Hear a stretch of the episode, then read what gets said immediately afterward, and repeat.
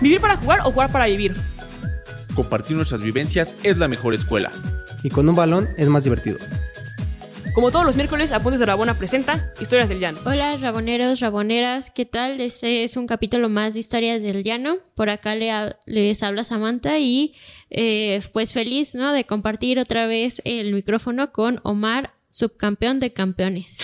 Subcampeón de expansión, poco se dice eso, ¿eh? porque también en el, equipo de expansión, el tapatío, porque poco también se dice que el tapatío, no pechío como otros, equipos. Pero pues como bien dices, I'm contento otra vez de estar aquí. Ya todos dicen que están contentos de estar hablando conmigo, entonces yo creo que próximamente voy a hacer nada más yo en el puro programa y contándoles mis historias también, porque da para unas 3.000 temporadas.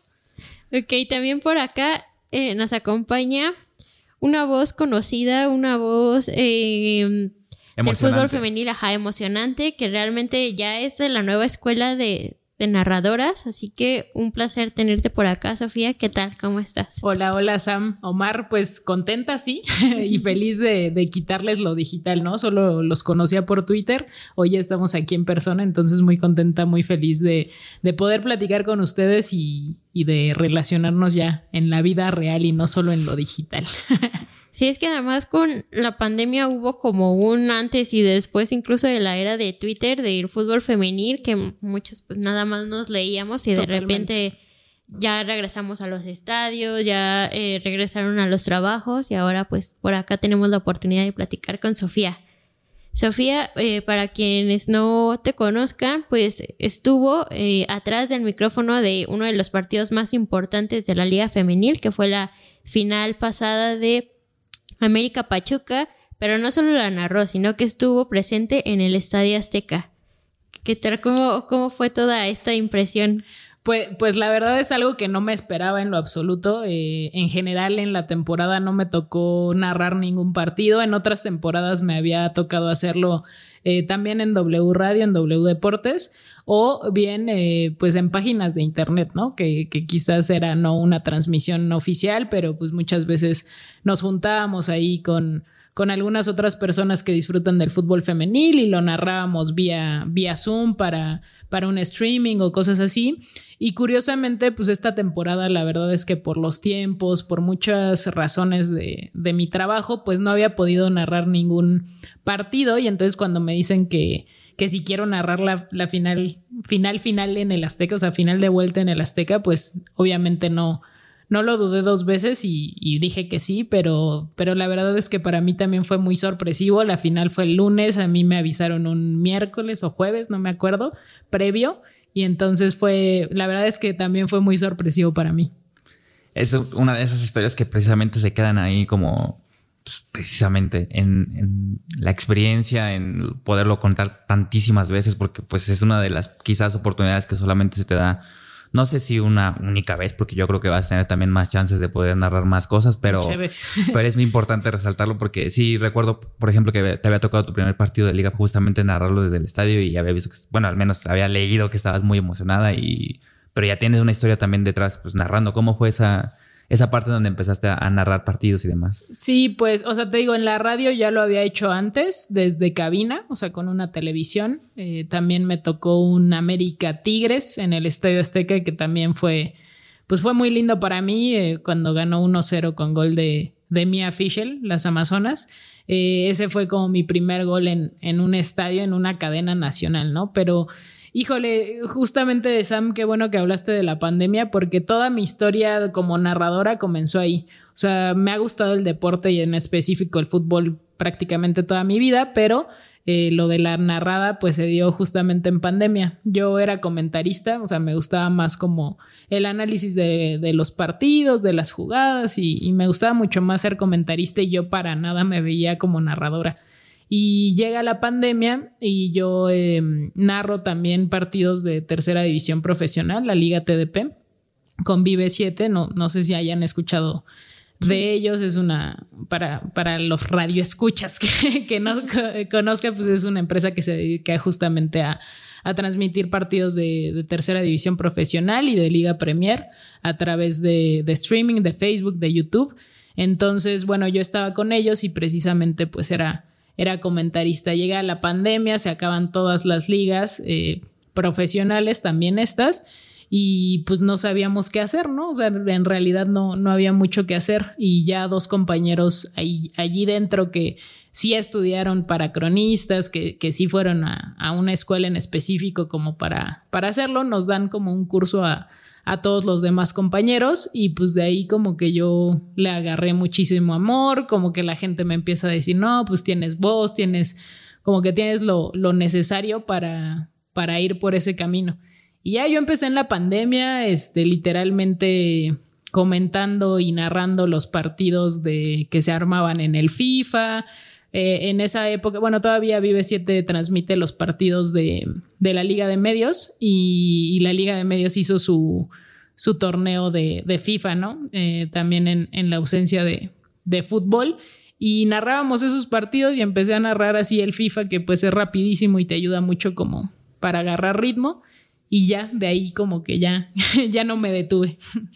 Muy interesante, ¿no? Sobre todo porque esta parte de la pandemia, pues tanto tiempo sin salir, eh, la escuela se tornó un poco distinta, los tiempos de las personas cambiaron, pues realmente muchas personas pudieron conocer otras pasiones, ¿no? Por ahí ocultas y como fue tu caso, ¿cómo fue em, después de, de esta parte de hacerlo pues digital no sé, ¿dónde fue tu primera experiencia ya frente a un micrófono, a una cancha, a los jugadores? Sí, eh, ya como narradora fue con un equipo que juega por Xochimilco, antes su nombre era Academia Cuexlan, hoy ya es una, una filial de, de FC Juárez, aquí en Ciudad de México, en tercera división pero en ese momento era Academia Coexlan y pues yo siempre iba a las transmisiones de, de ellos como comentaristas. También por esta parte de la pandemia pues empezamos a tener temas económicos y antes a las transmisiones iban cuatro personas, ¿no? Iba un narrador, un comentarista, un productor y un cámara. Entonces dijimos, ¿sabes qué? Pues ya no es plausible que le paguemos a cuatro personas. El, narrador, o sea, el narrador tiene que también producir. O sea, empezamos como a hacer varios, varios trabajos ahí dentro de, de Vive 7 y entonces pues a mí me dijeron, pues ya, o sea, comentarista solamente no hay forma de que lo seas, te aventamos al ruedo y a ver cómo, cómo le haces. Y ahí hay una anécdota muy, muy chistosa en esa cancha, siempre nos, nos ha costado, nos costó porque ya no juegan ahí, pero siempre nos había costado el tema del Internet, siempre es un tema en ese tipo de transmisiones. Entonces, fue mi primer partido, narré mis primeros goles, ganaron 4 a 0, si mal no recuerdo. Y el primer gol que narré en la vida no está grabado, o sea, no está en ningún lado. Y el primero que dicen que fue el primer gol, pues no fue como el tercero o el segundo, no me acuerdo, pero el primero nadie lo tiene, yo ni siquiera me acuerdo cómo fue. y lo peor, no, e, esa no es la peor historia de ese día, sino que también el hijo de la dueña del equipo eh, es futbolista de, de, de Academia Coexlan en ese momento metió un gol, es raro que él meta goles por la posición que, tiene y todo, metió un gol y ese tampoco lo grabamos, entonces fue, fue un día chistoso en donde nos fallaron eh, las conexiones, las grabaciones y todo, pero ahí empecé en, en, la Liga TDP, la tercera división profesional, a la cual le tengo muchísimo cariño por, por muchas cosas, pero pues ahí también como que se, se endureció mi lazo con, con esa liga es de las cosas que también no quieres contar, pero pues también te toca contarlas así porque pues... Perdón, vive siete. Que para que quienes lo sepan y sean fans de Sofía, pues ahora saben que su primer gol y su segundo gol casi... Pues, nadie lo tiene. Nadie lo tiene. O sea, no hay registro como tal, nada más registro. Y ni tan bueno en su memoria porque como dice, pues no, no está no, quedando... Estaba súper nerviosa, entonces pues ni me acuerdo. ¿Cómo, has manejado precisamente esa parte de, los nervios ya partido a partido? O sea, porque obviamente uno va mejorando conforme va teniendo pues, participaciones, ya está pues, más enganchado, ya, ahora sí ya tiene la experiencia precisamente necesaria, ya es jugador veterano, jugadora veterana en este caso, y empieza como también a ayudarle a los demás que pues, obviamente son nuevos para eso. Es una gran pregunta porque es algo con lo que he tenido que lidiar mucho, en eh, no solo los nervios, como la confianza en mí misma, ¿no? En decir si soy buena haciendo lo que hago, porque la verdad, y, aquí se los comparto y abro mi corazón, pero yo no pienso que lo haga bien. O sea, yo, yo a veces me escucho y digo como de, ah, me falta aquí, tengo que mejorar esto, mi voz aquí no me encanta, tal. Y eso es algo que me ha costado mucho conmigo misma como superar y por, por lo tanto, o sea, como que ese tema de confianza pues me hace tener muchísimos nervios previo a los partidos. Una cosa súper curiosa que me pasó en, en esta final es que desde que llegué al estadio, o sea, en el día sí tenía los nerviositos, pensaba en eso, preparaba el partido y tal, pero en el momento en que llegué al estadio, lo vi de fuera, o sea, me sentía con una tranquilidad como que nunca había experimentado y me sentía muy tranquila y sí ya quería que empezara el partido, pero no sé, como que lo estuve disfrutando demasiado y en mi mente era como de, acuérdate de todos estos momentos, acuérdate de los pasillos, acuérdate de esto. Y la verdad es que en general lo, lo disfruté mucho, o sea, como que no, no pensaba si lo estaba haciendo bien o mal, no pensaba, no, solamente me dejé ir, narré, lo disfruté mucho, el partido se me fue como agua entre las manos. Eh, les también les confieso que los primeros cinco minutos yo sentía que me quedaba sin aire, ¿no? En, en la narración es muy importante cómo respires y cómo, cómo, sí, cómo vas soltando el aire y cómo administras como tus pulmones y demás. Y en los primeros cinco minutos yo sentía que me asfixiaba y dije, no, este partido se me va, se me va a hacer eterno. Pero, o sea, no sé, respiré, fui como a mi punto zen Y ya a partir de ahí, el partido se me fue, se me fue como agua entre los dedos y, lo disfruté mucho. Por ahí, justamente en, uno de los capítulos de Pepe del Bosque, comentaba, no me recuerdo con quién era el invitado, pero sí de la gran responsabilidad de los locutores, ¿no? De los narradores, de tener que de transmitir primero la emoción que tú estás viendo, pero también transmitir lo que estás viendo en la cancha, ¿no? O sea, te encargas de realmente en el imaginaria a las personas recrear toda una jugada. Eh, ¿Cómo ha sido pues justamente desarrollar este sentido para que las personas realmente cuando te escuchen pues más o menos se den una idea. El fútbol al final es visual, pero realmente eh, por medio de la voz pues te permite recrearlo, ¿no? O sea, ¿Qué tan difícil se te ha hecho? Eh, es, una tarea complicada. Ahí tocas dos puntos eh, muy interesantes. Toco este primero que, cómo es transmitirle eso a la gente. Y por radio es mucho más complicado, ¿no? En, la escuela de, de narración siempre te dicen, una vez que domines el radio, vas a dominar cualquier otra cosa, porque al final la televisión pues tiene la imagen de apoyo, ¿no? Si, si tú te equivocas, si tú quizás no ubicas bien a la gente, si está por la banda derecha, por la banda izquierda, pues la gente lo está viendo, ¿no? Incluso hasta puedes puede ser hasta un poco repetitivo, ¿no? Así de le pegó con la pierna derecha, pues sí, güey, estamos viendo que le pegó con la pierna derecha, ¿no? Ah, muchas veces la gente piensa eso, pero en la radio no, ¿no? En la radio sí tienes una responsabilidad total eh, de ser los ojos de la audiencia. Y, también mucha gente te dice, ay, no, yo le apagué, le puse mute al partido y escuché la radio, ¿no? Pero para la gente que va en el coche, en el transporte, que no está viendo realmente el, partido, pues sí, sí debes de ser muy, muy descriptiva y no solo como en las zonas de la cancha, que es muy importante, eh, en eso es muy importante el ritmo, ¿no? Cuando estás en zona defensiva, pues tienes cierta lentitud y en medida que va avanzando la jugada, pues le metes como más, más punch, más emoción, más, eh, pues sí, más, más velocidad también. Pero también es bien importante como poder eh, comunicar la, el entorno y lo que estás viviendo, ¿no? Por ejemplo, en el estadio, pues para a mí se me hacía súper importante que la gente supiera cómo estaba el Azteca, ¿no? O sea, qué cantaba el Azteca, que estaba lloviendo a cántaros y a la gente no le importaba, o sea, se quedó ahí la gente cuando bajó un poquito la lluvia, ahí ya veíamos como el estadio pues lleno, ¿no? Entonces, para mí era muy importante transmitir ese ambiente más que, eh, repito, es muy importante saber dónde está la pelota, saber quién la tiene y tal, pero... Eh, pues, pues más como eso, eso que están viviendo también las futbolistas, ¿no?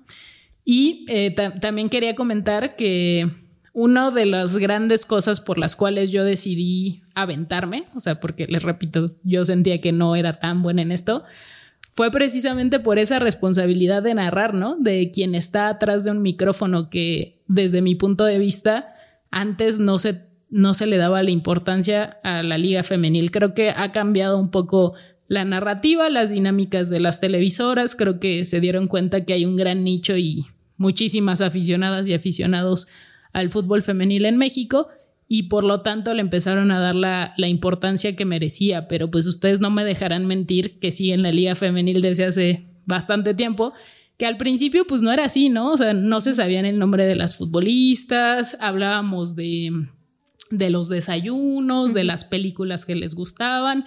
Y ese fue uno de mis incentivos para decir, pues yo quiero hacerlo y yo quiero hacerlo bien con respeto a las futbolistas y al juego, ¿no? Eh, y, y ya, eso.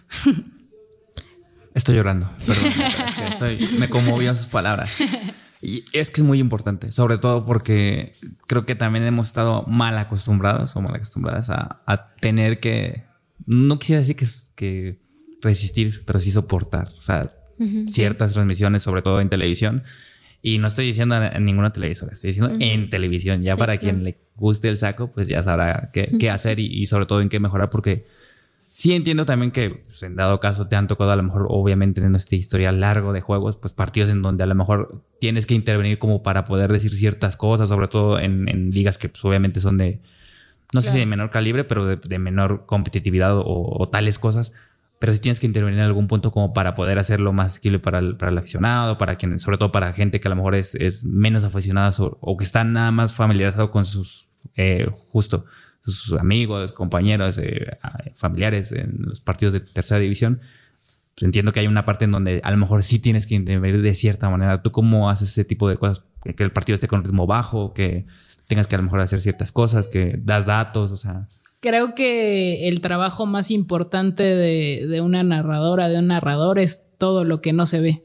Un día previo, una semana previa, horas antes, es toda la preparación que tú puedes hacer eh, toda la búsqueda de información, ya sea datos duros, estadísticas, lo que sea, pero también historias, ¿no? De dónde salió este futbolista, eh, de, de, qué escuela viene, no sé, cualquier cosa. A mí me pasaba mucho en, en, en la tercera, mis amigos ahí de Vive 7 a veces me molestaban porque decían que yo estoqueaba a los jugadores, ¿no?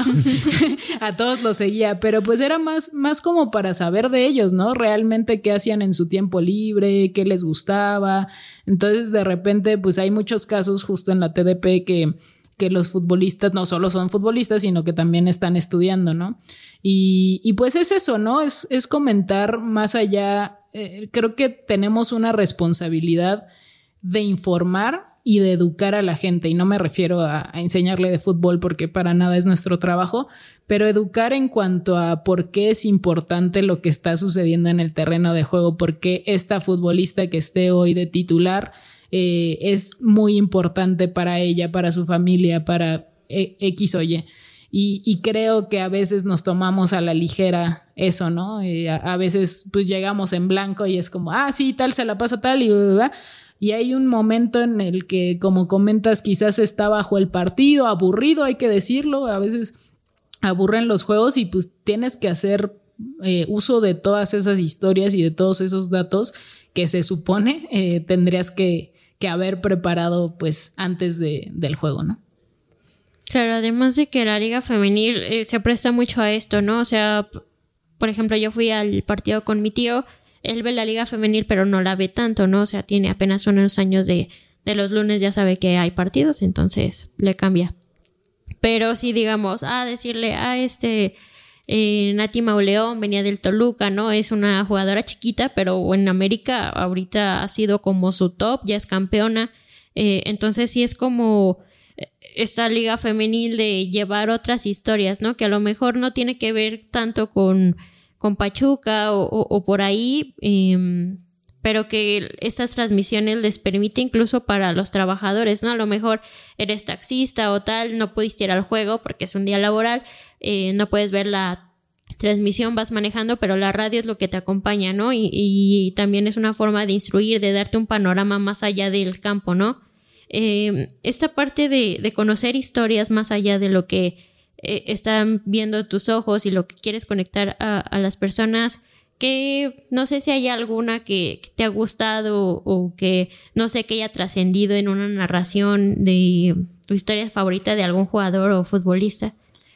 Híjole, no, no tengo una como tal, o sea, tengo tengo varias, sobre todo con los futbolistas de, de la Liga TDP, que su familia precisamente está pues muy pendiente de las transmisiones. Muchas veces estos chavos este, se van a otro estado de la República, se alejan mucho de, de sus familias.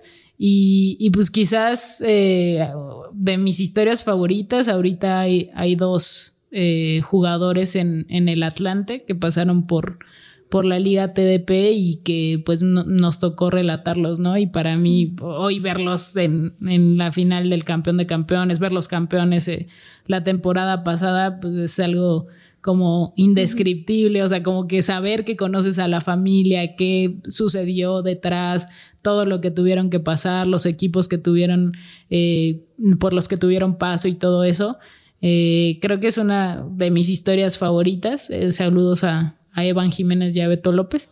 Eh, pero, pero así que haya salido como en transmisión, es que sí, sí hay varias anécdotas. Incluso una vez me tocó relatar a a Coras en, en liguilla de, de, TDP sin ascenso. Y pues me hice famosa en Coras, o sea, hasta una página de Coras Shitposting me habla y todos somos amigos porque pues los narramos y, y les gustó y, y, finalmente, digo, perdieron ese partido, es, estuvo cardíaco, pero pues son de esas cosas que, que se te quedan, ¿no? Como que te, este, esta profesión, y no, no solo hablo como de, de, ser narradora, sino como en general el fútbol te da muchas conexiones muy, muy bonitas. Conexiones, acaba de decir algo muy clave, porque también el día que habías puesto lo de voy, estoy contenta de anunciarles, ahorita que todo el mundo estaba feliz, no me acuerdo ni por qué estábamos felices poniendo cosas, pero en ese momento sí, y creo que también esta comunidad que se ha hecho en el fútbol femenil, al menos sobre todo en Twitter, porque creo que la de Facebook sí es muy diferente en cuanto a posteos que hacen, grupos que de repente hay y demás. Aquí sí creo que de alguna manera todos respetamos esa parte de nuestro trabajo, o sea, sea, sea lo que sea, lo hagamos bien o mal, les guste o no, creo que lo respetamos y creo que esa es de las cosas que no sé si en varonil se vea mucho, pero siempre está como esa parte, ¿no? De, ok, es que acá lo hace mal, lo criticas y demás. Sí habrá cosas que obviamente señalamos sobre medios, sobre todo porque se puede hacer mejor. Pero al menos aquí sí lo veo que sobre todo eh, contigo que eres querido en, en, algún punto, pues por toda esta parte de la comunidad y, y, no sé cómo te sientes eh, tú con ese, con esa responsabilidad también, con ese cariño que, que hay de alguna manera. No, la verdad es que siempre me sorprende. O sea, yo pongo mis tweets porque, pues obviamente quiero quiero que la gente me escuche, quiero que sepan que, que, voy a estar, pero la verdad es que las respuestas que, que he recibido, no, no solo en esta ocasión, sino en ocasiones anteriores, me, me sorprenden y, y, me dan muchísima alegría, ¿no? Porque sé que genuinamente la, la gente se siente feliz por mí y eso, pues creo que es, o sea, es indescriptible porque, como dices, creo que en el fútbol femenil se hizo una comunidad muy linda en donde varios varias nos ubicamos, eh, eh, lo decíamos fuera de micrófonos, ¿no? Quizás solo sabemos nuestros usernames, pero, pero sabemos que existimos y que estamos allí. Y no, o sea, para mí ha sido increíble porque no me la creo, o sea, aún no, no me la creo que, que narré en el Azteca y no me la creo que tanta gente me haya dicho como de, oye, qué chido, oye, te voy a escuchar. Y, digo, a mucha gente sí la conozco en persona y, son mis amigos cercanos también del medio, pero mucha gente no. Y, que se sientan como contentos por ti, creo que es algo indescriptible y, habla pues también de, de esta comunión que, que existe entre, nosotras. Y esta parte de, de justamente narrar ligas varoniles, femeniles, eh, ¿qué tan difícil pues ha sido o qué comentarios has eh, te ha ayudado a, mejorar en esta parte de incluso en la televisión en Majo Marion lo han dicho no a veces a la gente no le puede gustar cómo lo hago pero no puede cuestionar no sé mi preparación o todo lo que he trabajado para estar acá que nada nada les regalan. Eh, sientes que compartes esta idea de a lo mejor no te puede gustar mi estilo, pero pues tampoco puedes decir que no estoy aquí por mi trabajo. Sí, sí, creo que creo que eso totalmente lo comparto con Majo y, y, es parte de un espacio que nunca fue construido para mujeres, ¿no? Entonces, no solo es que no estén acostumbrados a escuchar una voz de mujer mm. gritando un gol porque pues mucha gente te dice, no, es que las voces de las mujeres tienden a lo agudo cuando gritan. Pues sí, o sea, y, te tendrás que acostumbrar porque te acostumbraste a ver mujeres jugando, a ver mujeres en la cancha, a ver mujeres fotógrafas, a ver mujeres camarógrafas, a ver mujeres narradoras en la tele, lo que sea. O sea, y sí, quizás eh, es, es un golpe duro porque no estás acostumbrado a ello, pero no por eso eh, es argumento suficiente para decir que es malo, ¿no? Y, creo que a veces ahí la línea es como bien delgada en cuanto a los gustos y en cuanto al conocimiento. Es como, no, pues es que no me gusta tal persona. Es como, pues sí, no, no te gusta por su ritmo, por su tono de voz o no te gusta porque es mujer, ¿no? Eh, eh, es muy, muy delgadita la línea en ese aspecto y, y pues sí, lo, lo comparto. Aprovechando lo que dijo Sam en cuanto a, quizás ya dijiste a una referente, porque esa es como mi siguiente pregunta, ¿qué referentes tienes actualmente y pues, probablemente si tú te ves como un referente más adelante? Mm, no, yo no me veo como un referente en lo absoluto. O sea, yo, yo ni siquiera estudié narración, o sea, yo no fui a la escuela de cronistas, yo, yo no tengo una formación que vaya por ahí, entonces no, no, no me consideraría una referente. Eh, Majo González claramente es la mía. Eh, Lola del Carril es otra de las narradoras que, admiro y, sobre todo que escucho mucho, ¿no? Eh, a mí me gusta mucho em, todos los narradores argentinos, como que me gusta mucho ese estilo, entonces luego, pues sí, en Libertadores, en Serie A, este, suelo, suelo verlo mucho. Julia Headley, que pues es como, es como de la escuela precisamente de, de Majo, pues también totalmente me, me, encanta y, pues ellas serían como mis, mis referentes principales, sí. Y esa cancha que justamente es la narración, porque es al final es otra cancha, se, juegan diferentes partidos durante un partido. Eh, ¿Qué otros retos ves hacia adelante? O sea, ¿te gustaría seguir eh, en la radio? ¿Te gustaría un panorama un poco más grande como la televisión? Pues yo siempre he dicho que narrar es mi hobby, porque yo no me dedico a esto, o sea, yo, yo no vivo de esto, me encantaría, sí, pero también me encanta lo que hago, ¿no? Eh, igual estoy en la industria de los deportes, hago otro tipo de cosas y me gusta mucho. Y, y la narración siempre ha significado para mí como este espacio en el que puedo ser yo, en el que me divierto mucho, pero que quizás pues no, no lo veo como una como una fuente de trabajo porque uno, eh, eh, la verdad es que el campo laboral está bien complicado en general, creo que en los deportes, pero pues en la narración, si yo les contara en cuántos lugares me dijeron que no y me rechazaron, pues igual y les sorprendería, pero em, pues sí, me, encantaría seguir en la radio y te, diría que, me encantaría seguir haciendo esto, pero no me dedico al 100% en esto, entonces también quizás es dejar un poco las puertas abiertas para quien sí se dedique 100% a esto y que sepa que esta es su vocación y que va a seguir hacia adelante. A mí me encanta, me encanta hacerlo. Si, me pagaran millones por hacerlo, sin duda lo haría, pero la verdad es que no, ¿no? Entonces, pues ahorita pues solo en la radio. De momento, ojo, a lo mejor en el programa 400 de Historias del Llano la volvemos a invitar y, oye, ya estoy en tal televisora y demás, o sea, espero que así sea hay talento, hay que reconocer también cuando hay talento y eso es de las cosas más importantes. No sé si es mi penúltima pregunta, mi última pregunta, pero sí quisiera saber más o menos en qué escala valorarías gritar un gol justamente, no sé, tus primeros goles, que eran los que más te emocionaban, y gritar un gol pues en, el, en, una liga de, y sobre todo en una liga MX femenil que creo que también es de las cosas. No, no tiene comparación. Eh, creo que desde que inició la liga MX eh, femenil para mí ha sido un parteaguas eh, en mi vida, en lo profesional en que me volvió a enamorar del fútbol mexicano. Yo prácticamente ya no veía Liga MX y, empezó la Liga MX femenil y me volví a enganchar con el fútbol mexicano.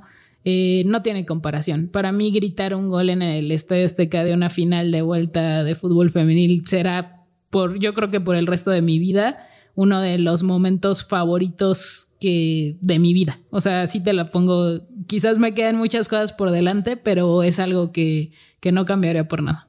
Bueno, y, y justamente por ahí comentábamos que eh, la liga femenil fue una liga que creció a la par de muchas perspectivas de diferentes medios, ¿no? Desde fotógrafas, desde medios independientes con, con otro tipo de visión del fútbol femenil. Em, ¿Tú qué ves este, a, lo lejos de estos medios que van surgiendo de periodistas que ya han estado en el crecimiento no solo de la liga femenil, sino del crecimiento del fútbol femenil mexicano desde hace mucho tiempo? Y como, ¿qué ves más allá, no? O sea, em, comentábamos eh, que al fan mexicano no solo le gusta, por ejemplo, ahorita el fútbol femenil eh, de la liga, ¿no? Sino que ya está viendo Champions, ya está viendo la Euro, está triste porque México no va al Mundial, pero lo va a ver. Eh, pero también muchos medios, ¿no? Que justamente están rescatando una parte muy valiosa del fútbol femenil, que es el amor al deporte, ¿no? Y, y un sentimiento muy sincero y otra trinchera en la cual dar visibilidad con todas las problemáticas que por ahí engloban al fútbol femenil pero ¿qué eh, perspectiva tú ves hacia adelante de los medios en general, en, la narración sobre todo, de si vendrán nuevas generaciones de narradoras y el fútbol femenil es una, em, es, una ventana nueva que explotar? Porque muchos también piensan, ¿no? Que el sueño de todas o de todos los narradores es narrar al varonil, ¿no? Sino que hay otros sueños y que la liga femenil te da otra... Claro otra ventana en la cual uno puede cumplir sus sueños. Sí, digo, eso ha sido súper bonito. Para mí el fútbol femenil, el hecho de que hemos crecido todas de la mano, eh, hablando de futbolistas, directoras técnicas, directivas, equipos, eh, narradoras, comentaristas, fotógrafas y, cualquier em, profesión que se me vaya por allí. Eh, eso a mí se me ha hecho precioso, ¿no? Como, como todas al final se ha hecho un espacio para nosotras y el cual hemos podido y hemos sabido explotar para el futuro, pues yo esperaría, digo, de los medios que han retomado de eh, la Liga MX femenil, pues que también que les abrieran más puertas, ¿no? Muchas veces los medios independientes son los que más batallan con este tema de las entrevistas, de ir a los entrenamientos, a las finales, cuando pues realmente han sido los medios que eh, le dieron foco desde un inicio a la liga, ¿no? También esperaría de los medios quizás tradicionales, entre comillas, mayor perspectiva de género en sus contenidos, en eh, sus comentarios, en sus narraciones, en sus transmisiones en general, que, conocieran un poco de la perspectiva de género, que la pusieran en, práctica y, quizás pues eh, a muchas más mujeres, ¿no? Dentro de estos espacios, porque sí, la verdad es que ahorita pensar en narradoras, pues creo que las podemos contar con los dedos de una mano. Eh, y, yo esperaría específicamente en este campo, pues que hubiera muchas más, ¿no? Que, muchas más escucharan eh, a, varias y que se inspiraran a partir de allí para, para cumplir ese sueño. Y pues ya por último, eso, ¿no? O sea, mi sueño siempre fue narrar la Liga MX femenil. Para mí, narrar la Liga MX varonil, o sea, no le diría que no, pero realmente lo que yo quiero es narrar la Liga MX femenil. No, pues nada más que agregar. Ya agregó como una cereza en el pastel, que es lo que, lo que nos quedaba y nos faltaba. Eh, Sofía, creo que agradecerte también pues el, haber estado aquí, el tiempo, tus historias, que abrieras justamente tus sentimientos, es sentimental. De verdad, voy a terminar llorando cuando ya cerremos los micrófonos porque ha sido muy, muy importante que sobre todo la gente vea que hay cosas que sí se pueden, obviamente a base de trabajo, a base de, estar siempre y pues de intentarlo sobre todo porque sí, como bien dijo, se aventó y, lo hizo bien y, y, creo que de ahí, te digo, tu talento te ha ido llevando a cosas importantes a pesar de que como bien dices, sea hobby o no Creo que si no, o sea, si no fuera un hobby donde lo haces bien, también no sería así como de alguna manera te hubiera llevado a tantos lados y pues para que la gente también se anime, porque sabemos que mucha gente que también puede que escuche esto se siente o se puede identificar con cosas que quiere hacer y pues hay que hacerlo, o sea, hay que intentarlo y hay que, pues no pasa nada si no funciona la primera vez, pues va a haber más veces. Sí, no, y, decirle ahí a, la gente en casa si hay alguien que, le guste narrar. A, mí me pasaba mucho que ni siquiera me animaba a narrar en mi casa, ¿no? O sea, con mi mamá al lado me daba pena. Incluso conmigo misma era algo que decía, no, y, y solo tengo que decirles, anímense, háganlo, hagan el ridículo, que no les importe si es lo que quieren, pues háganlo. Bueno, pues creo que por acá sería todo. Sofía, ¿te gustaría agregar tus redes sociales para que la gente también sepa dónde puede escucharte? Eh, arroba Sofía Mogo en todas las redes sociales. Eh, Sofía M-O-G-O, así como se escucha. Y nada más. Muchísimas gracias por la invitación. Bueno, pues raboneros, raboneras, este fue otro capítulo de Historias del Llano. Eh, síganos escuchando para nuevas anécdotas por ahí eh, futboleras que de la que cualquiera puede ser parte, ¿no? Ya habíamos comentado que se llama Historias del Llano. empezó por aquellas personas que querían jugar fútbol y por ahí se chingaron la rodilla, pero en realidad es un espacio en el que cualquiera puede platicar, no necesariamente tienen que ser futbolistas, sino que cualquiera que tiene por ahí una historia detrás del balón desde diferente ámbito, bueno, puede estar por aquí nos pueden enviar mensaje, así que muchas gracias. Gracias por escucharnos, nos vemos y nos escuchamos. ¿Quieres escuchar más historias? Síguenos en todas nuestras redes sociales como Apuntes de Rabona para ver el mundo desde el fútbol.